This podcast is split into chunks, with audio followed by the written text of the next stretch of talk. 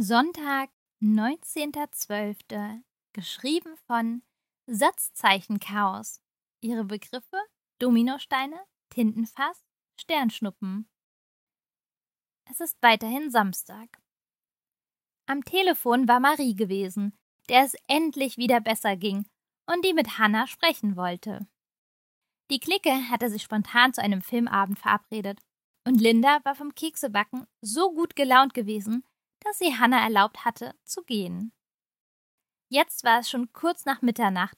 Ihre Bäuche waren mit Spekulatius, Dominostein und Schokolade gefüllt, und Hannah war ganz schwindlig von der vielen Limonade. Zu Hause bekam sie meistens keine so zuckrigen Getränke, und immer, wenn sie bei ihren Freunden die Gelegenheit bekam, konnte sie sich kaum bremsen. Jetzt war sie zuckerhigh, und sie saß so nah an Noah, dass sich ihre Knie berührten. Sie fühlte, wie ihre Wangen durchgehend rot waren, und ihr Herz schlug ihr bis zum Hals. Der letzte Film war gerade zu Ende, und bisher hatte niemand einen neuen angemacht. Sie waren in dieser trägen Zwischenphase, wo alle zu müde waren, um noch etwas Längeres anzufangen, aber noch zu wach, um sich in die Schlafsäcke zurückzuziehen. Was haltet ihr davon, wenn ich euch eine Gruselgeschichte erzähle, sagte Noah plötzlich und setzte sich aufgeregt auf. Wir haben fast Weihnachten. Und du willst hier mit einer Geistergeschichte anfangen? lachte Marie. Sie lag quer über den Teppich ausgestreckt und nutzte Lukas Beine als Kissen. Es ist eine weihnachtliche Geistergeschichte, antwortete Noah trotzig. Also ich mag Geistergeschichten, warf Hannah schnell ein. Noah sah aus, als würde er die Geschichte wirklich gerne erzählen. Neben Hannah stöhnte Lea auf. Sie ahnte schon länger, dass sich da was zwischen Noah und Hannah anbandelte und war mehr als genervt von dem Eiertanz, den sie vollführten. Okay, dann leg mal los. Bestenfalls schlaf ich dabei ein, sagte Marie.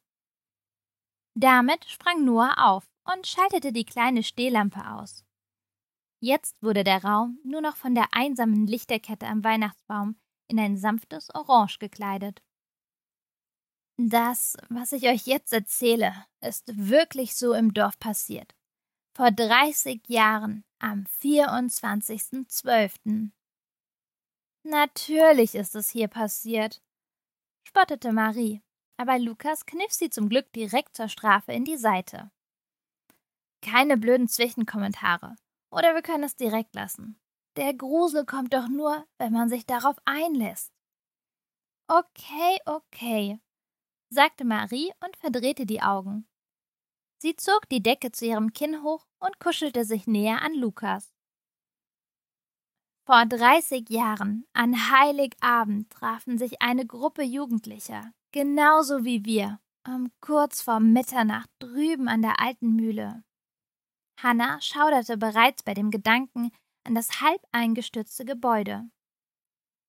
Sie wollten nach dem ganzen Familienstress einfach ein bisschen ausspannen und ein paar Bierchen trinken, fuhr Noah fort. Klar, vor 30 Jahren war es sicher kein Problem am Kiosk, auch ohne den passenden Perso ein Bier zu bekommen, schnaufte Marie, was ihr nur eine Runde wütender Psst einbrachte. Sie setzten sich auf eine mitgebrachte Decke und sahen in die Sterne hoch. Plötzlich sah eine von ihnen eine Sternschnuppe. Aufgeregt zeigte sie sie den anderen, und alle hielten einen Moment inne, um sich etwas zu wünschen. Was habt ihr euch gewünscht? fragte der Anführer der Gruppe in die Runde, doch die anderen ließen ihn abblitzen. Man darf nicht sagen, was man sich gewünscht hat, sonst geht es nicht in Erfüllung. Doch die jüngste von ihnen, Clara, zuckte bloß mit den Schultern und sagte Also ich habe mir gewünscht, dass es den Weihnachtsmann wirklich gibt. Meine kleine Schwester wird jetzt langsam zu alt, und ich glaube, nächstes Jahr hat Weihnachten den Zauber verloren, wenn meine Eltern nicht mehr so tun, als würde der Weihnachtsmann zu uns in die Wohnung kommen.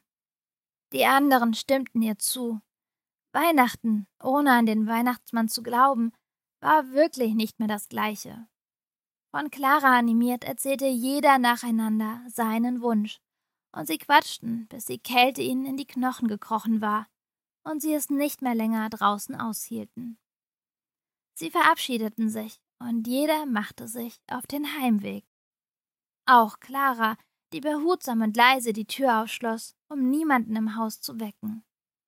Sie ging ins Wohnzimmer und schaltete das Licht ein. Doch was sie da sah, überraschte sie sehr. Auf dem Boden waren große, schwarze Fußstapfen zu sehen.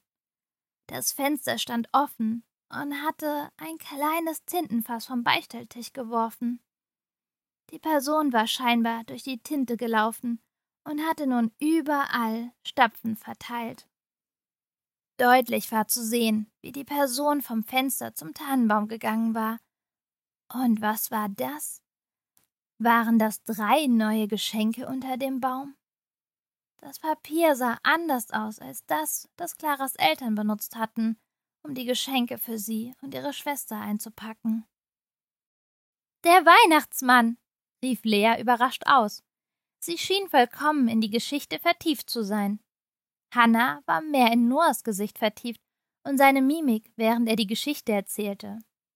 So wie seine Nase sich immer kräuselte, wenn er seinen Worten mehr Bedeutung geben wollte.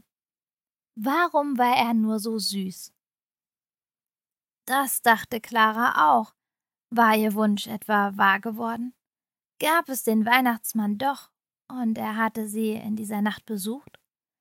Sie musste es unbedingt ihrer Schwester zeigen. Eilig lief sie die Treppe hoch, darauf bedacht, die knarzenden Treppenstufen auszulassen, damit ihre Eltern nicht wach wurden. Aber was war das? Waren das auch Tintenspuren, die hier nach oben führten? Hatte der Weihnachtsmann etwa auch hier oben nachgesehen? Vielleicht musste er das tun, um sicherzugehen, dass wirklich alle brav in ihren Betten lagen. Clara fühlte, wie ihr Herz vor Aufregung hüpfte. Es gab den Weihnachtsmann wirklich. Sie konnte nicht glauben, dass ihr Wunsch wirklich Wahrheit geworden war. Vorsichtig öffnete sie die Zimmertür ihrer Schwester und schlich zu ihrem Bett. Tini, hey Tini, Wach auf, ich muss dir was Cooles zeigen, flüsterte sie und schüttelte vorsichtig an der Schulter ihrer Schwester. Aber was war das Feuchte an ihrer Hand? Hatte ihre Schwester ins Bett gemacht? Sie war doch eigentlich aus dieser Phase raus. Ach, Tini, was ist denn passiert? Sie tastete nach dem Lichtschalter von der Nachttischlampe ihrer kleinen Schwester. Das plötzliche Licht blendete sie und sie sah auf das Bett vor sich. Das Feuchte an ihren Fingern war jedoch kein Urin. Es war Blut. Lea atmete pfeifend durch die Zähne ein. Und der Kopf ihrer Schwester war verschwunden. Jetzt konnte sich niemand mehr zurückhalten und ein lautes Ugh raunte durchs Zimmer. Clara sprang sofort auf und rannte zu ihren Eltern. Doch kaum hatte sie das Deckenlicht ihrer Eltern angeschaltet, schrie sie auf. Auch ihre Eltern waren kopflos. Clara schrie erschrocken, und dann fiel es ihr plötzlich auf. Die drei Pakete unter dem Tannenbaum. Noah lehnte sich zurück und grinste verschmitzt. Bitte was? Das war's? Das war's. Also waren in den Geschenken jetzt die Köpfe ihrer Familie? Genau. Und der Weihnachtsmann hat sie jetzt umgebracht? Das kannst du so interpretieren, wie du möchtest. Was für eine dumme Geschichte, sagte Marie und streckte sich. Ich weiß nicht, ich fand es schon unheimlich, sagte Hannah schnell und lächelte zu Noah herüber. Du hast halt einfach Geschmack, sagte Noah und grinste zurück. Ihre Blicke trafen sich und Hannah hatte eine stärkere Gänsehaut, als sie von jeder Geistergeschichte bekommen könnte.